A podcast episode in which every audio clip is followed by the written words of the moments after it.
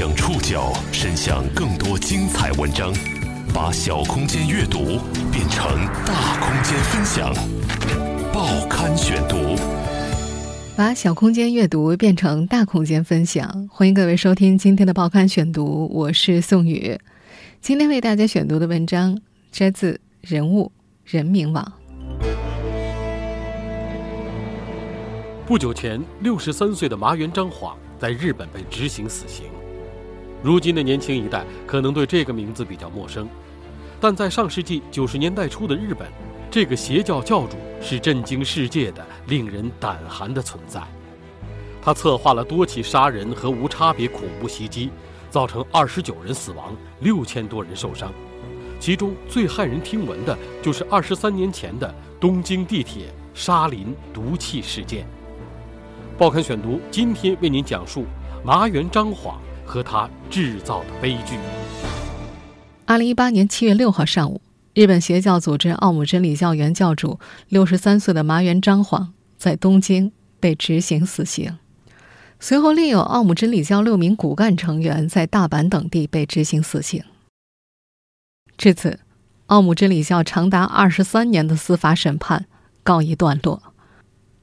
麻原彰晃，本名松本智金夫。于一九九五年被捕。从一九八九年到一九九五年期间，麻原彰晃及其党羽策划了多起杀人和无差别恐怖袭击，其中最骇人听闻的就是发生在一九九五年的东京地铁沙林毒气事件。日本作家村上春树在他的纪实文学作品《地下》中记录了那场悲剧。他写道：“一九九五年三月二十日。”星期一，一个令人心旷神怡的晴朗的初春早晨。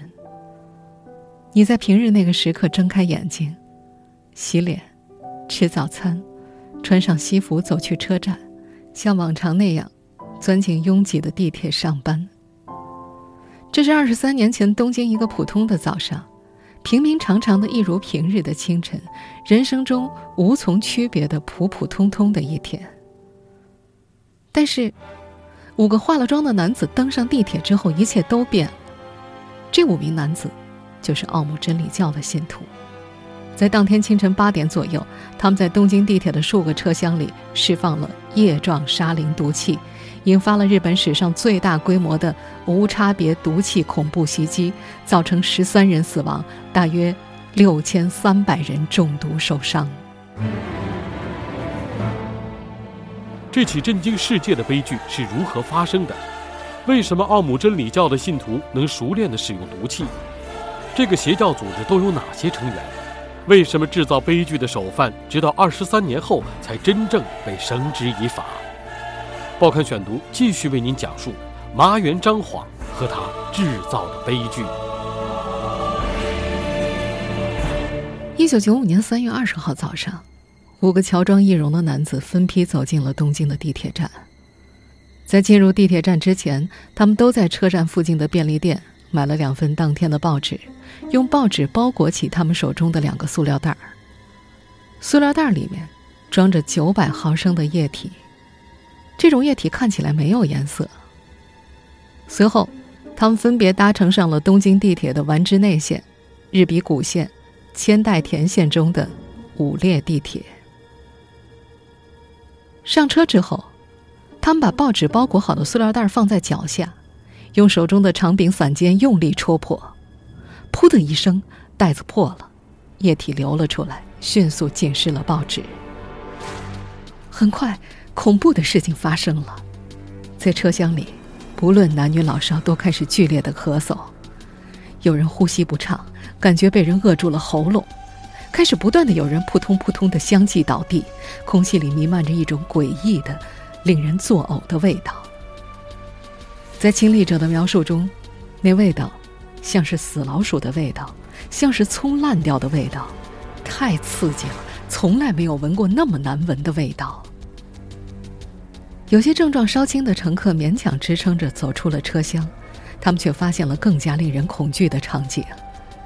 有二三十人横躺在站台、台阶和出口处，有人扶着墙呕吐，还有人瘫坐着口吐白沫，许多人意识模糊、身体不住的痉挛，像是发生了癫痫一样；还有人不停地跑动，嘴里喊着“是炸了吗？哪里有危险物？”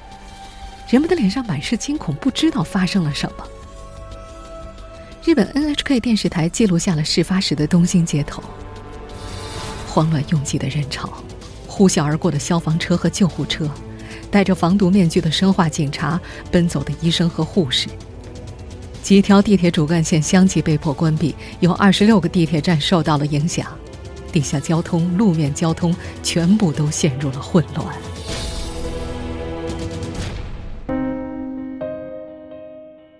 在二十三年前的那个早晨，地铁站里的人们不知道发生了什么，也没有人知道那湿淋淋的袋子里装了什么。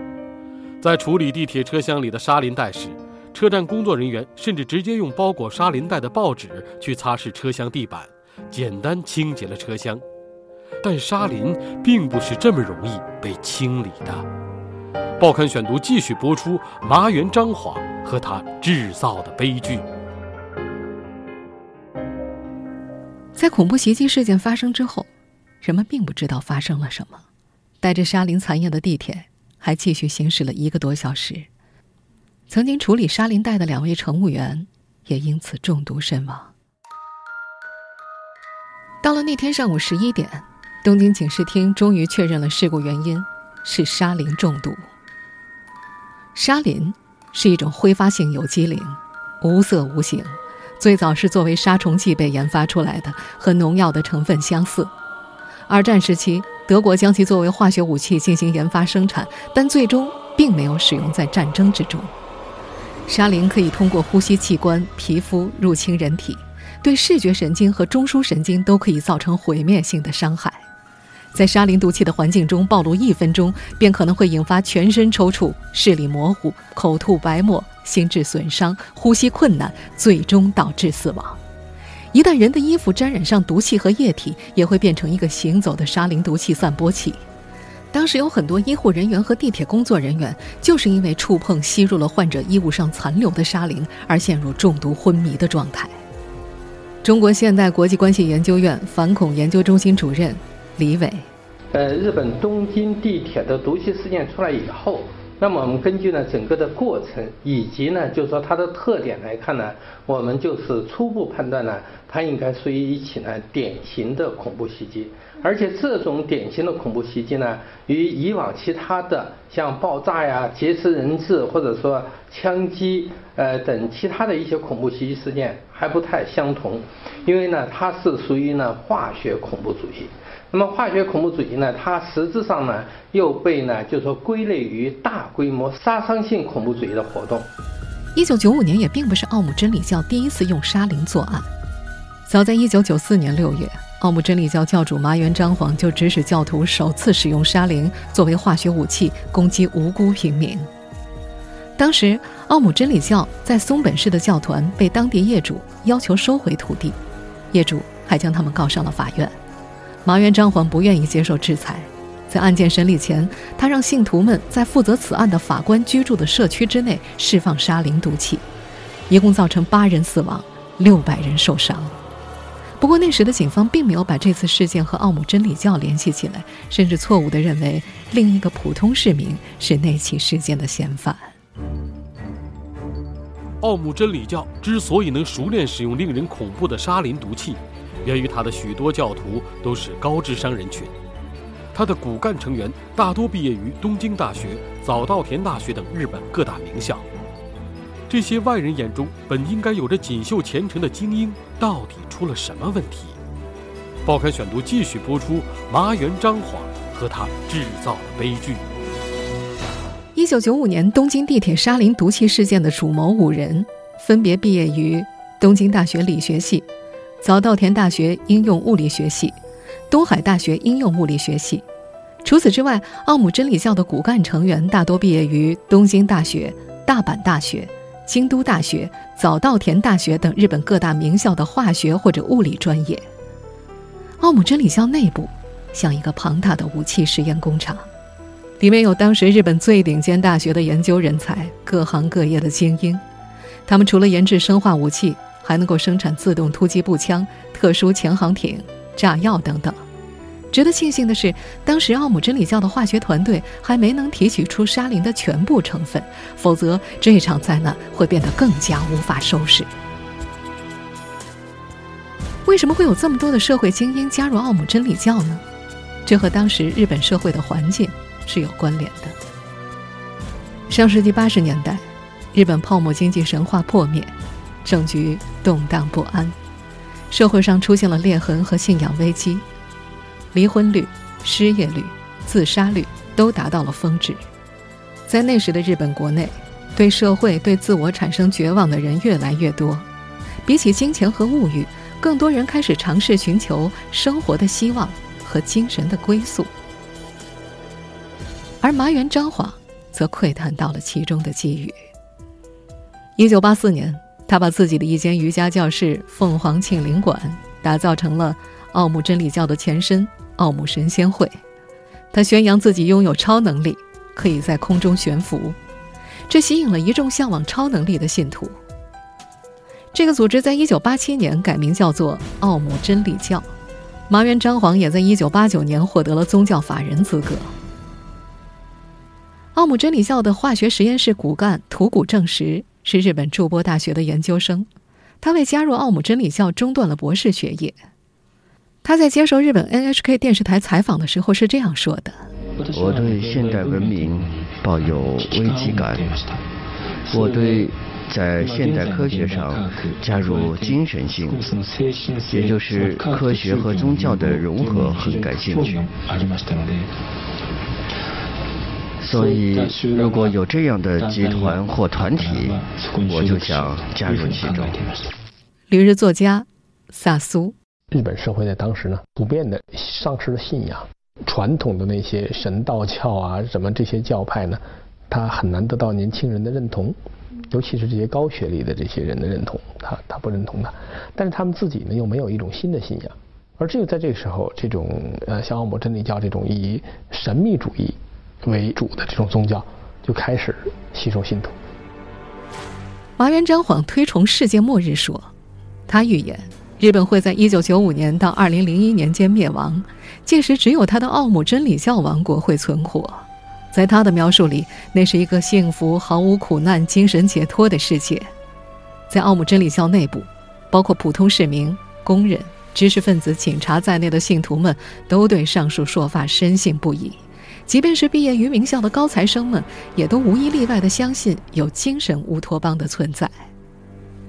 时任新华社驻东京记者。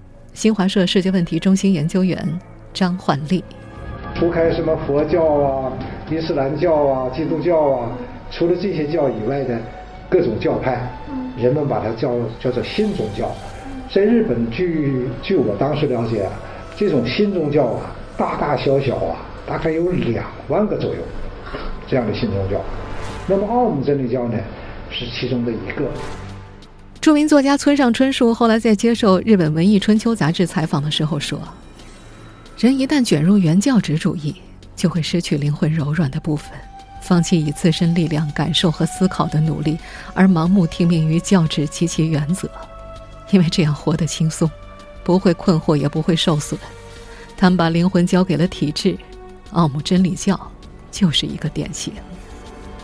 那时麻原彰晃劝人入教的时候，常说一句话。”像你这样的年轻人不去拯救人类，还有谁能拯救呢？奥姆真理教的信徒们无论什么出身，都是在工作、生活、社会现实中遭受到了困惑和无奈。麻原彰晃为他们提供了一个可以逃避的、隐秘的、麻痹自我的安乐窝。拯救自己，也拯救别人，一度成为奥姆真理教的宣传口号。这句话对正处于迷茫不安的年轻人来说充满吸引力。在上世纪九十年代初，不少年轻人抱着拯救的理念加入了邪教组织，却最终成为害人性命的真凶。报刊选读继续播出麻原彰晃和他制造的悲剧。实际上，在地铁上最后决定戳破沙林带的瞬间。这些想要拯救自己也拯救人类的教徒，也有过犹豫。被安排在东京地铁千代田线散布沙林的林玉夫医生，在落网后接受采访时就袒露过自己的犹豫。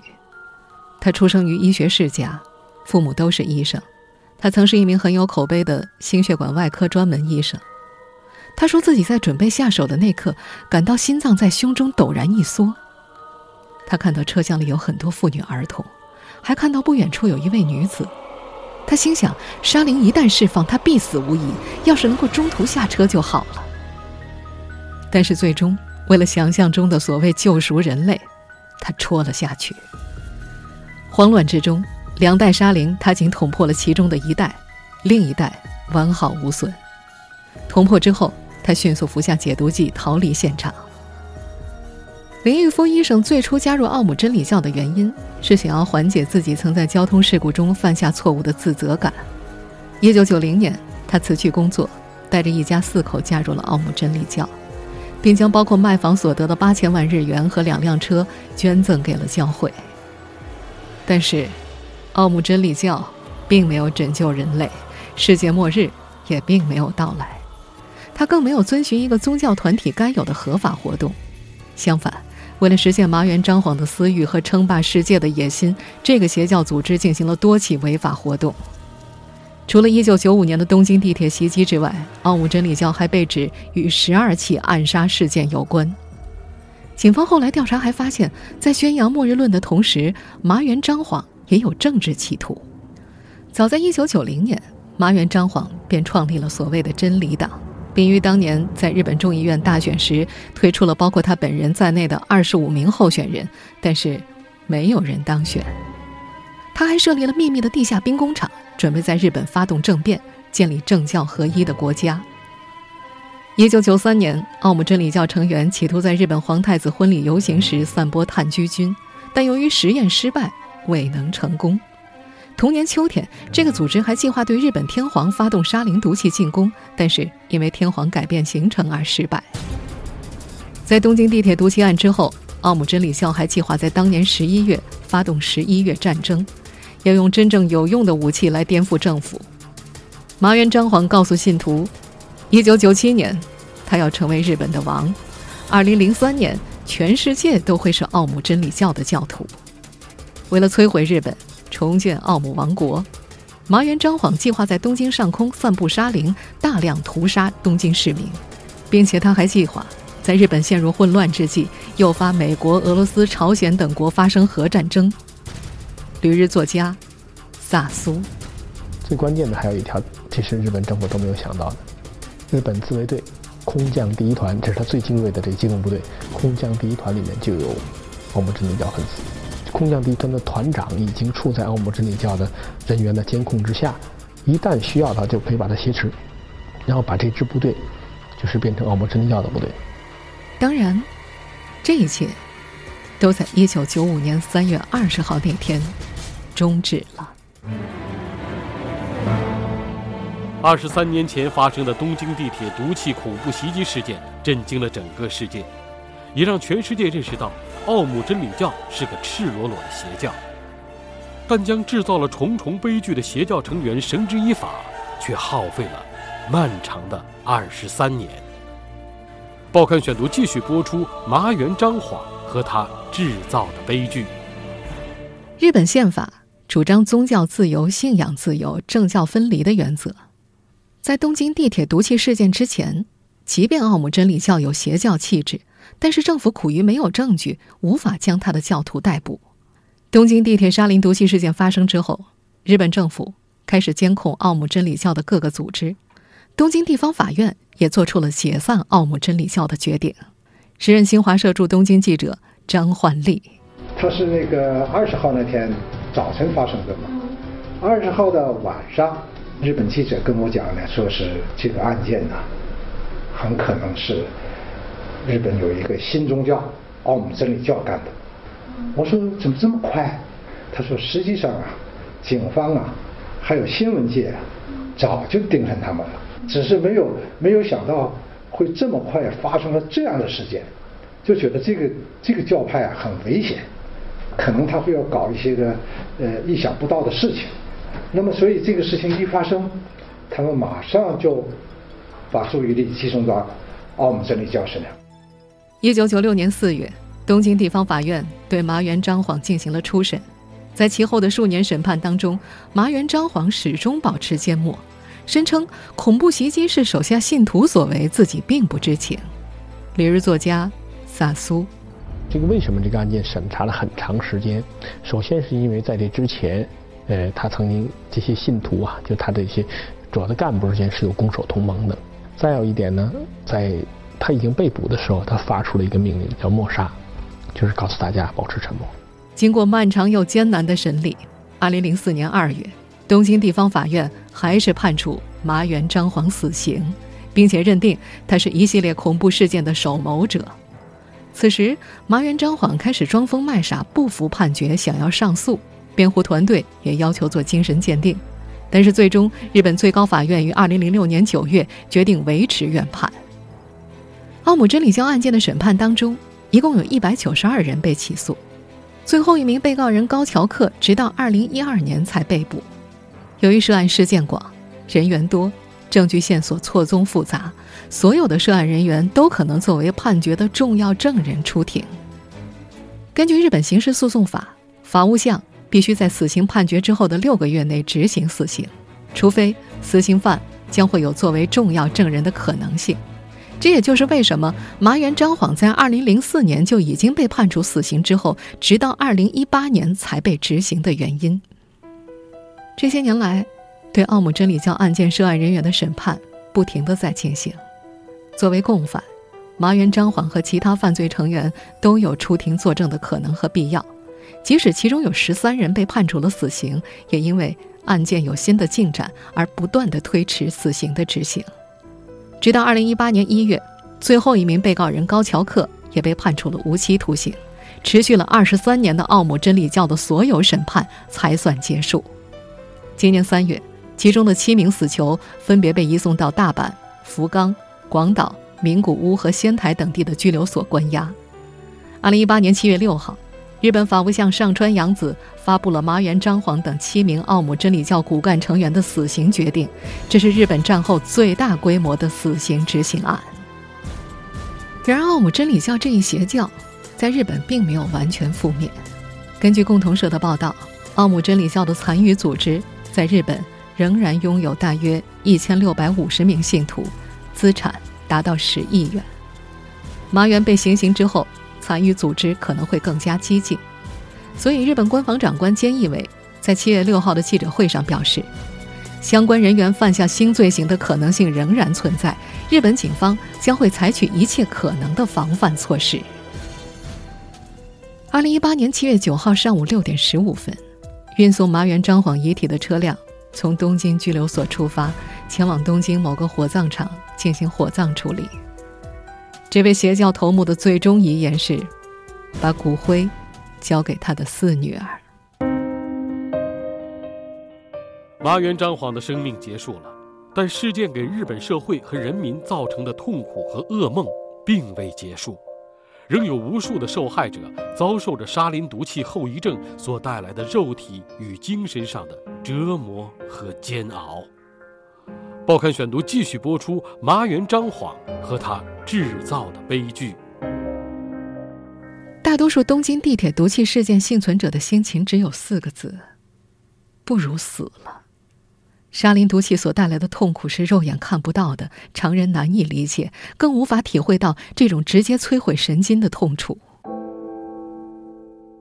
在近距离接触过六十二名亲历者之后，作家村上春树发现，非常不幸的是，很多受害者不仅要忍受毒气本身所造成的身体伤害，还可能会面对来自周遭社会的次生伤害。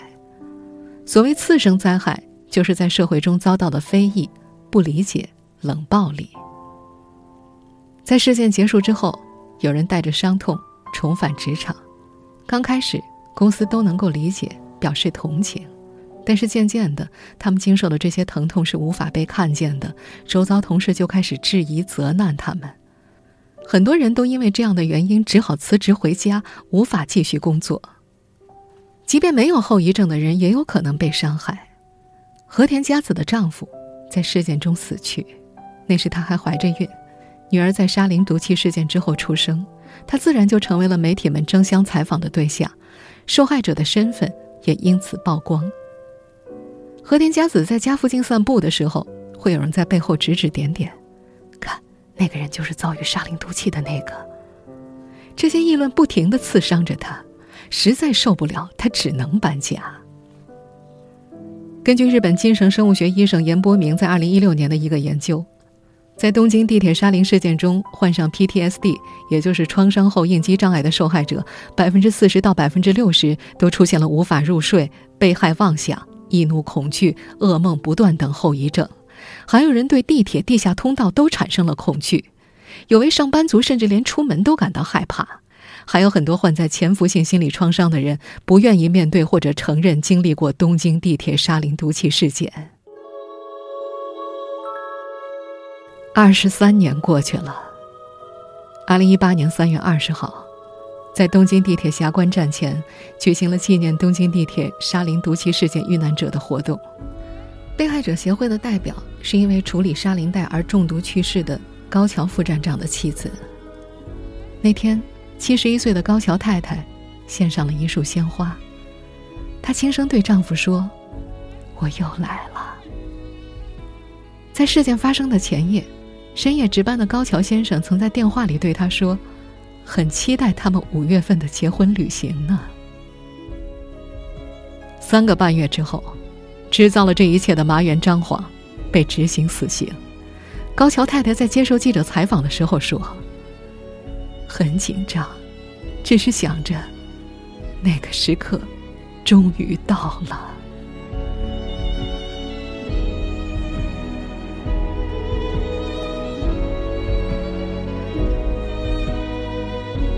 听众朋友，以上您收听的是《报刊选读》，麻原彰晃和他制造的悲剧。我是宋宇，感谢各位的收听。今天节目内容综合人物和人民网的内容。收听节目复播，您可以关注《报刊选读》的公众微信号“宋宇的报刊选读”，或者登录在南京网易云音乐。我们下期节目时间再见。